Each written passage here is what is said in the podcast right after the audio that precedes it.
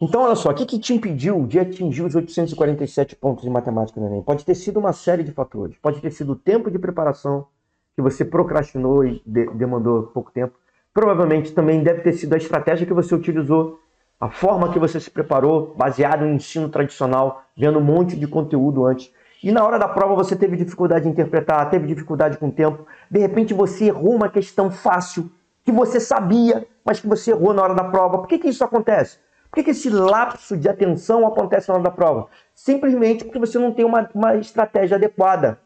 Isso também faz parte da preparação. Tem gente que fala que deu azar, tem gente que fala que foi um acaso por ter errado aquilo ali. Ah, foi uma falta de atenção. E não cuida disso ao longo do ano. Mas isso é um fator essencial. É importante você prestar atenção no nível de atenção que você está tendo durante a prova do Enem, durante a prova do Enem que você fez.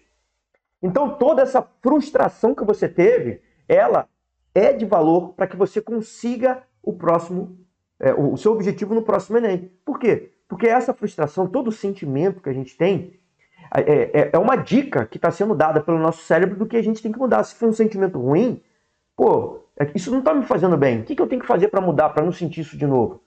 Então pega isso e utiliza isso a seu favor. Tá? Se você está sentindo medo, é algo que você tem que se preparar de uma forma diferente, porque você não está confiante ainda. Então, o que, que eu tenho que mudar para me sentir mais confiante? É algo na minha preparação.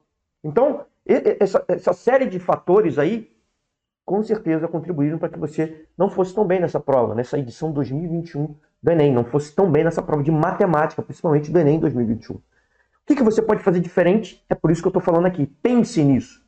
Pense nisso a partir de agora, não deixe para depois. Utilize o mês de dezembro para pensar no que você poderia fazer diferente em 2022.